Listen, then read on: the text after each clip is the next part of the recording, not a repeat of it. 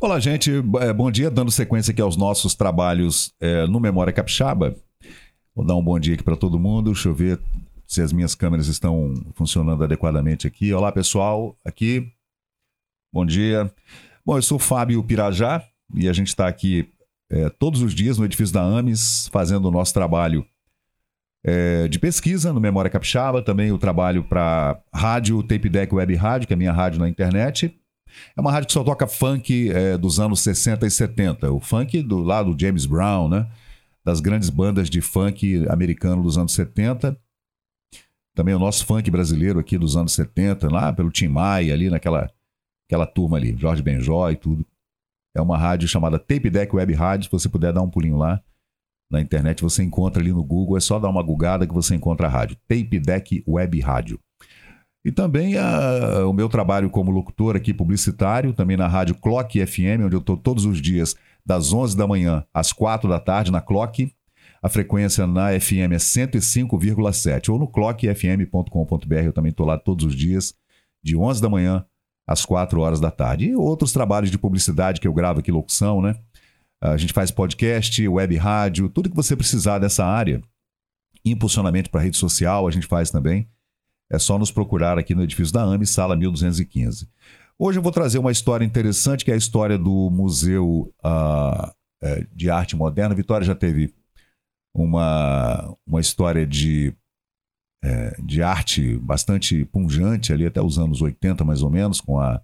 A gente pode citar, por exemplo, a pintora Nice e outras. É, eu já fiz muita pesquisa aqui no, no, no Memória Capixaba a respeito desses artistas, escultores, pintores, uh, mosaicistas, é, gente que fez a diferença mesmo, né, aqui na, na nossa, nas, nas, nossas artes plásticas, digamos, né.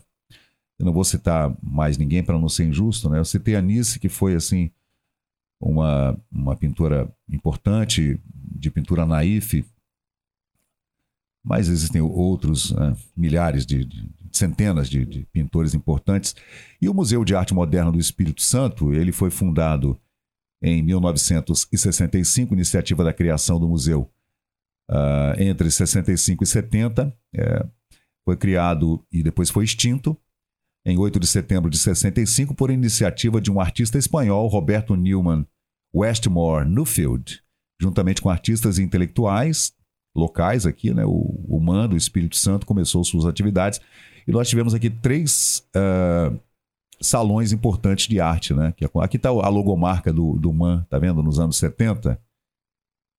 Então nós tivemos aqui as exposições, os salões, né? De 66, 67 e 1968, né? Com muita divulgação fora, né? no Rio de Janeiro especialmente, porque era a capital cultural do Brasil, mas aqui em Vitória a coisa ficava incipiente muito na bolha de alguns intelectuais, escritores, jornalistas, artistas, então não era uma coisa muito aberta assim, né? O museu ficava ali na rua Barão de Monjardim, aqui no centro, no início da, da Capixaba, né? E apesar de ter atraído nomes expressivos do panorama artístico nacional para expor aqui em Vitória, encerrou suas atividades subitamente em 1970. Durante seu período, é, seu primeiro ano, funcionou na Casa do Artista, mas em março de 66 recebeu apoio municipal e estadual e, e obteve sua personalidade jurídica, sendo transferido para outra sede. Alguns artistas que participaram desses salões, uh, Ivan Serpa, Aldemir Martins, Faiga Ostrover, uh, Renina Katz, entre outros. Né? Essa é uma matéria que eu peguei, eu não me lembro agora aonde foi, algum jornal uh, do Rio de Janeiro ou de São Paulo, Aí a gente vê objeto de Francis Tonder. Uh, são é, esculturas e pinturas expostas é, aqui no Museu de Arte Moderna do Espírito Santo nos anos 60. Aqui tem os nomes, né? Eu não sou especialista em artes plásticas, então é claro que eu vou errar alguns nomes, né? Que são nomes de artistas estrangeiros, né? Mas tem o Samu, que é um nosso mosaicista mais famoso, né? Uh, e outros artistas plásticos capixabas que, que tiveram suas obras expostas uh, nesses três salões, né? De 66, 67 1968. E a gente segue aqui, ó, aberta a inscrição ao Salão de Arte do Espírito Santo, terceiro aniversário da fundação do museu, em 68, né? Uh, será realizado em Vitória, de 8 a 30 de setembro.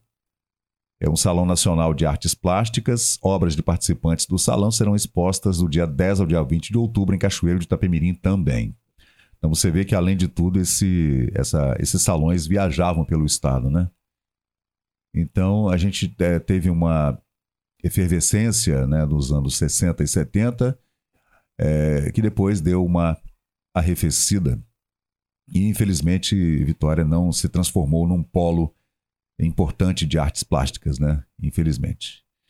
Mas é isso, gente. É, todo esse material está no Memória Capixaba no Facebook, né? E a gente está devagarinho é, transpondo, é, é, colocando esse, todo esse material em outras plataformas, né? Que nunca é legal você deixar o seu dinheiro num banco só, né? Então, divida o dinheiro e guarde também alguma coisa em casa, embaixo do colchão.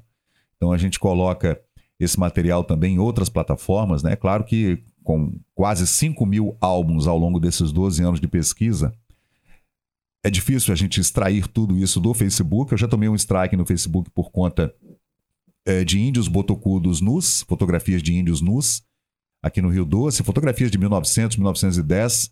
Eu tomei um strike por apologia à pornografia e ao sexo explícito, por causa de fotografias de 100 anos atrás de índios nus.